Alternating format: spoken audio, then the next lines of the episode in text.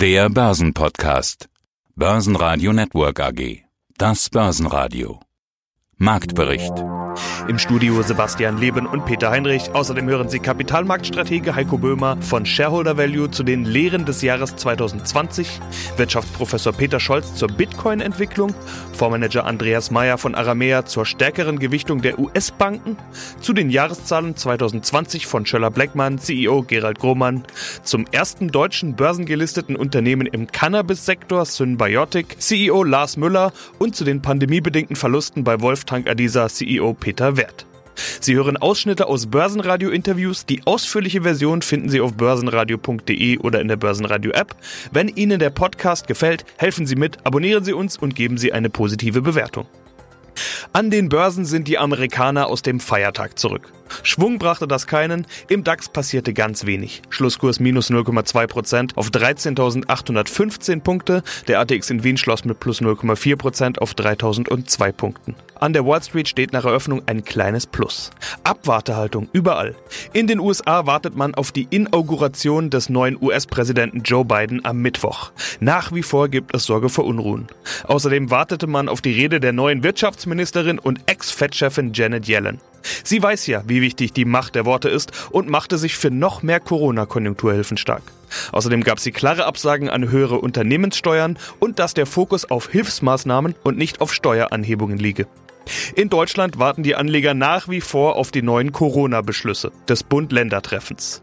Durchgesickert ist eine Lockdown-Verlängerung bis 14. Februar, FFP2 Maskenpflicht und mehr Homeoffice. Die offizielle Verkündung der Maßnahmen war zu Börsenschluss noch ausstehend. Heiko Böhmer, Kapitalmarktstratege, Shareholder Value Management. Sie haben mir eine aktuelle Präsentation zukommen lassen, in der Sie über die Lehren aus dem Jahr 2020 sprechen und auf die Chancen und Risiken für 2021 blicken. 2020 war ein ganz besonderes Börsenjahr, in dem man ja trotz Crash oder vielleicht auch aufgrund des Crashs richtig gute Gewinne machen konnte. Auch die Fonds aus ihrem Haus hat es heftig erwischt, aber über die Jahressicht haben die sich alle berappelt, überall Plus gemacht. Was haben Sie denn aus dem Jahr 2020 mitgenommen? Welche Lehren ziehen Sie? Ja, da gab es natürlich viele Erkenntnisse, die man 2020 mitnehmen konnte. Ich glaube, wir haben alle viel mitgenommen aus diesem ganzen Thema Covid, Corona-Krise. Das ist natürlich etwas, was ja auch in den Geschichtsbüchern landen wird, wenn man später dieses Jahr nochmal betrachtet. Aber wenn wir wirklich auf die Finanzmärkte schauen, dann haben wir natürlich ganz klar gesehen, dass die Growth-Aktien deutlich vorne lagen. Und was schon erschreckend war eigentlich auch, dass es ohne Rücksicht auf die finanzielle Basis hier eigentlich nach oben ging. Viele Unternehmen haben deutlich zugelegt, obwohl sie beispielsweise gar keine Gewinne gemacht haben. Also es gab eine Aufstellung von großen Unternehmen in den USA. Da haben die am besten abgeschnitten, die nicht nur keine Gewinne gemacht haben, sondern sogar noch Geld verbrannt haben. Also wirklich etwas, was an die Auswüchse an den Finanzmärkten um die Jahrtausendwende erinnert, auf jeden Fall. Ein weiteres Signal, was ähnlich war, war der große IPU-Boom, den wir gesehen haben. Viele, viele neue Unternehmen an den Börsen. Und auch das war eigentlich ein Warnsignal, denn gerade zum Ende von Bullenmärkten kommen viele Unternehmen neu an die Börse, um noch Kasse zu machen und viele von denen sind eigentlich gar nicht tragfähig vom Modell heraus. Also das waren so zwei große Erkenntnisse, unabhängig natürlich von Covid. Ein Punkt, den ich der Präsentation entnommen habe, ist auch 2021 wieder auf die Gewinner setzen. Jetzt haben Sie gesagt, Growth lag klar vorne. Sie sind ja Value-Investoren. Growth und Value schließt sich nicht unbedingt aus. Das wissen wir, haben wir schon oft ja. besprochen. Sie arbeiten ja auch mit einem Modern Value-Ansatz, der da noch mehr zulässt. Aber viele dieser Growth-Gewinner passen eben nicht in ihr Konzept. Sie haben es ja gerade beschrieben, dass da beispielsweise keine Gewinne stehen. Eine Delivery Hero hat es bis in den DAX geschafft, ohne Gewinne zu schreiben. Würden Sie denn 2021 jetzt dennoch auf die Gewinne Gewinner aus dem Jahr 2020 setzen?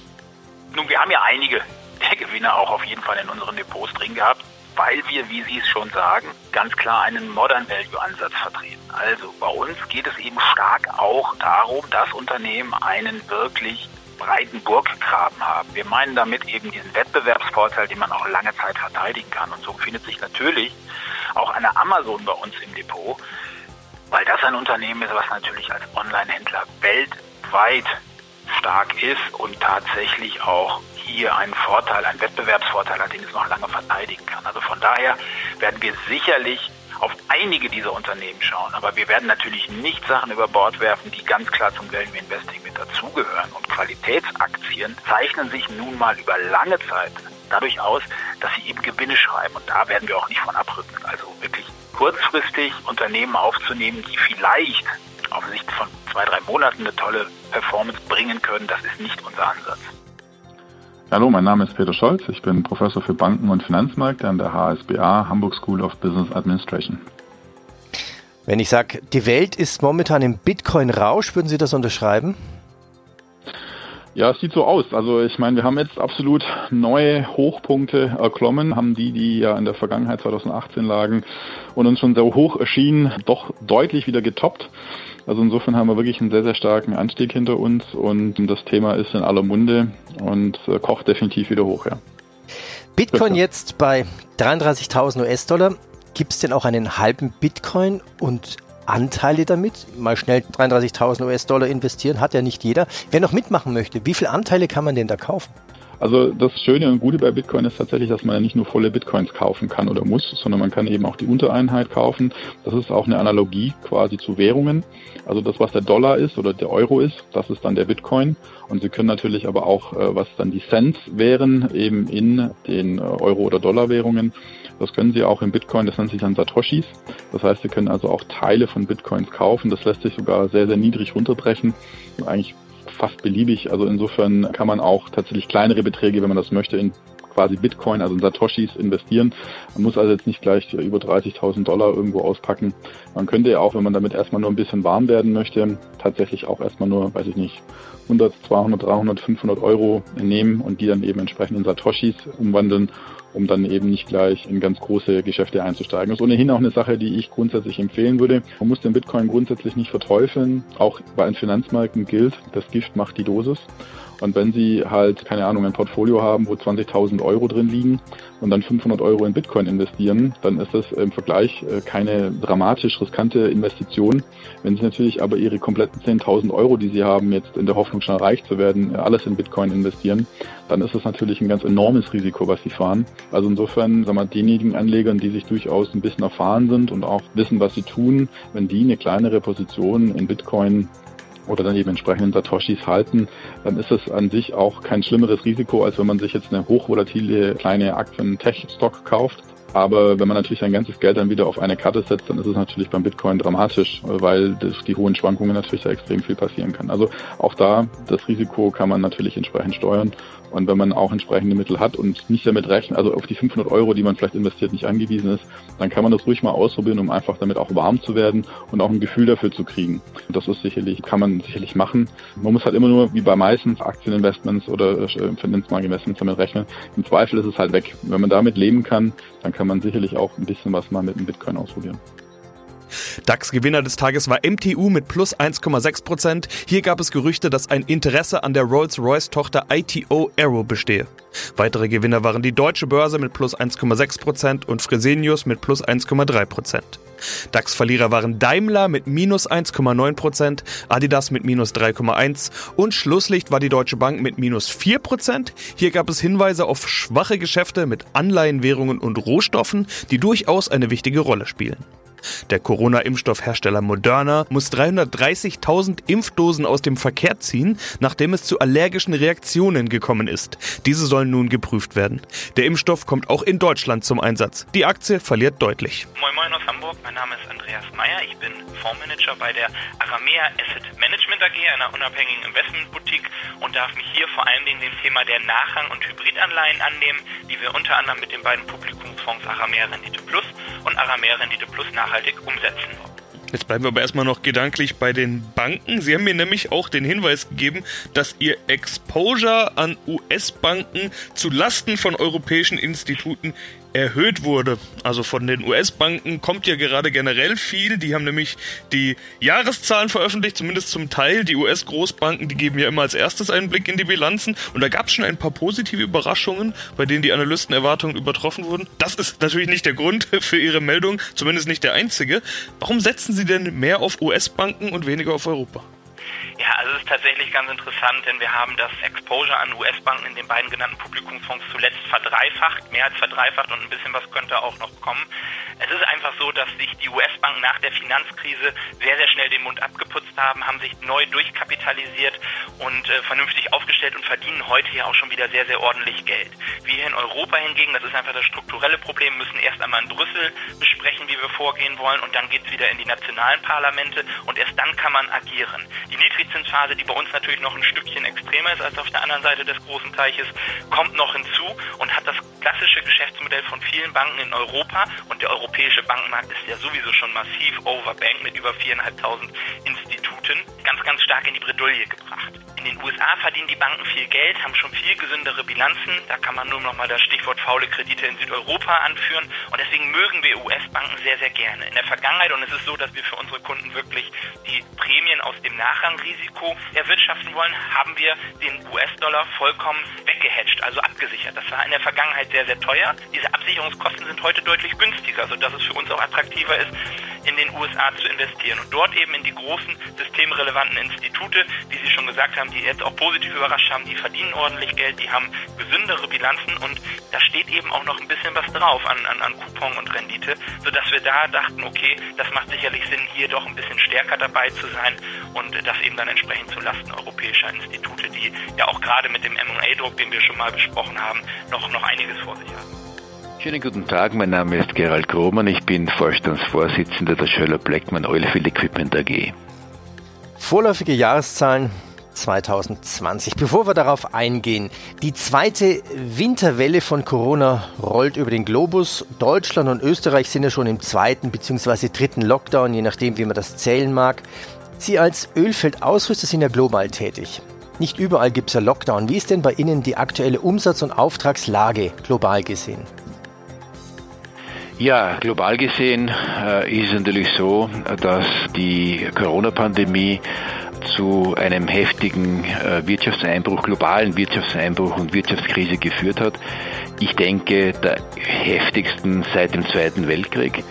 Das äh, hat natürlich direkte Auswirkungen auf den Energiebedarf und damit auf den Bedarf nach Öl und Gas und äh, damit haben wir das extrem stark im Umsatzeinbruch äh, gespürt im vergangenen Jahr. So eine Krise wie Corona hilft ja über alles nachzudenken. Ja, man hat vielleicht neue Chancen, neue Ideen. Wie viel des Umsatzes haben Sie mit Nicht-Ölkomponenten derzeit? Ja, das ist eine gute Frage. Und natürlich versuchen wir seit einiger Zeit schon hier ein Standbein außerhalb von Öl und Gas aufzubauen.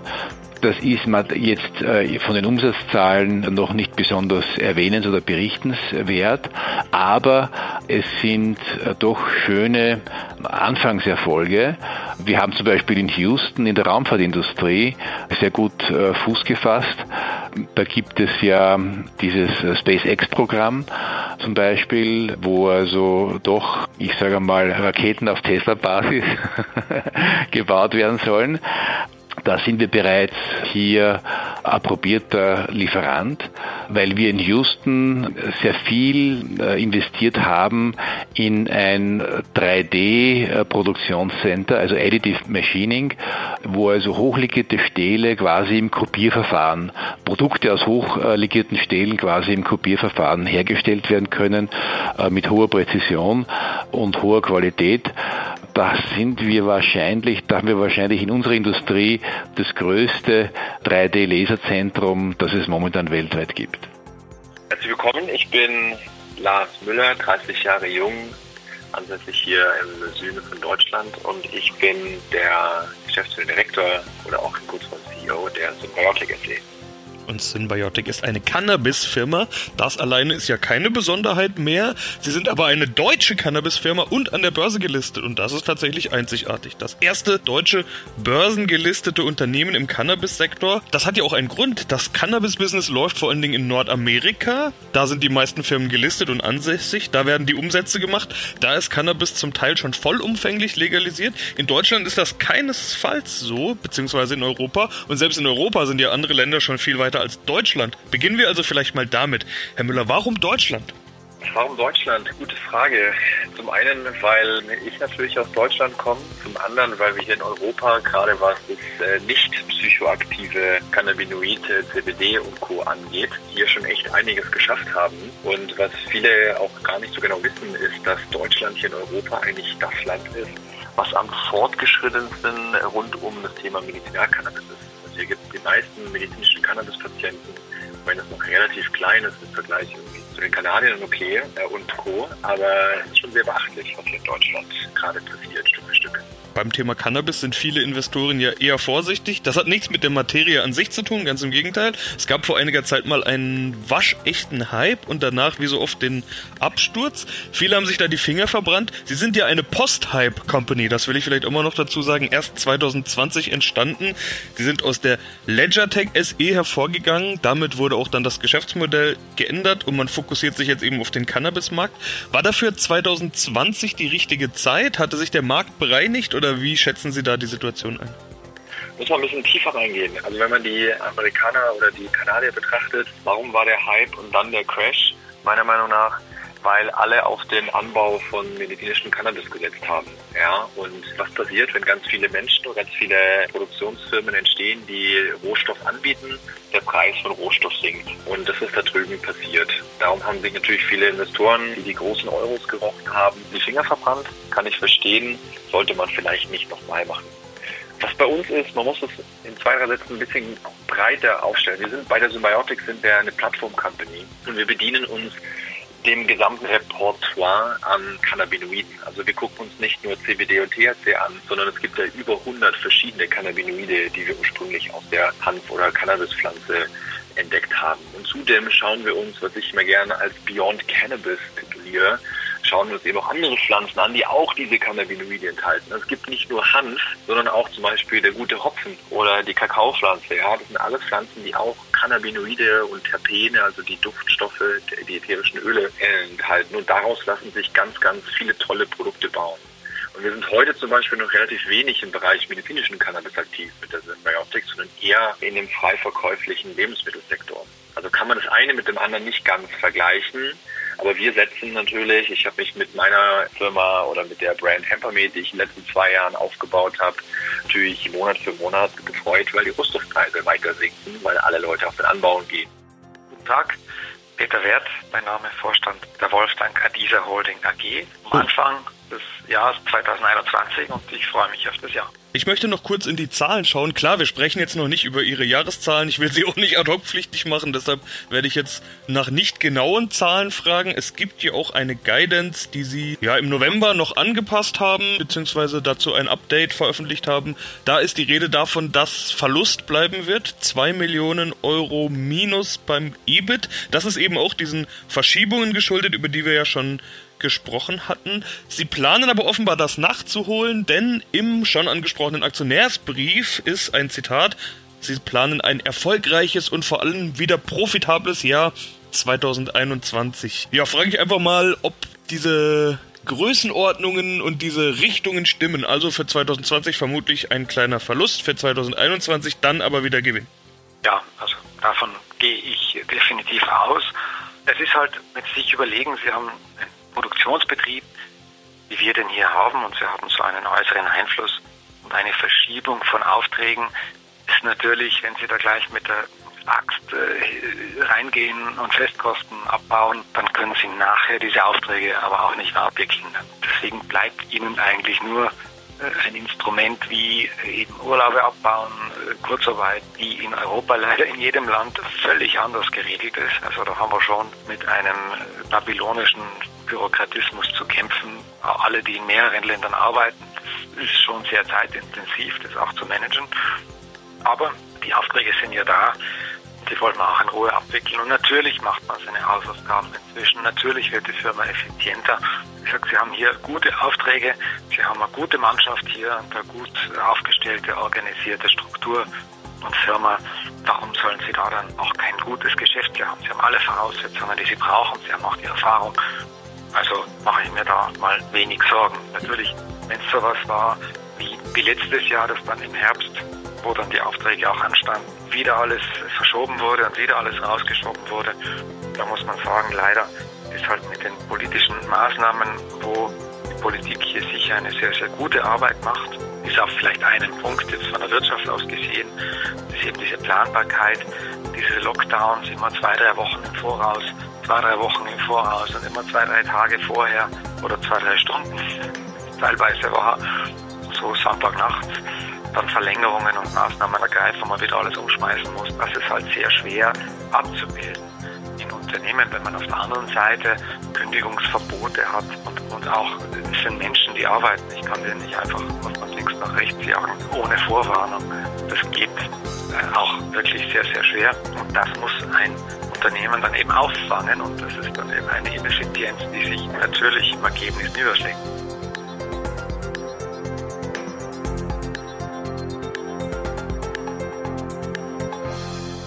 Börsenradio Network AG Marktbericht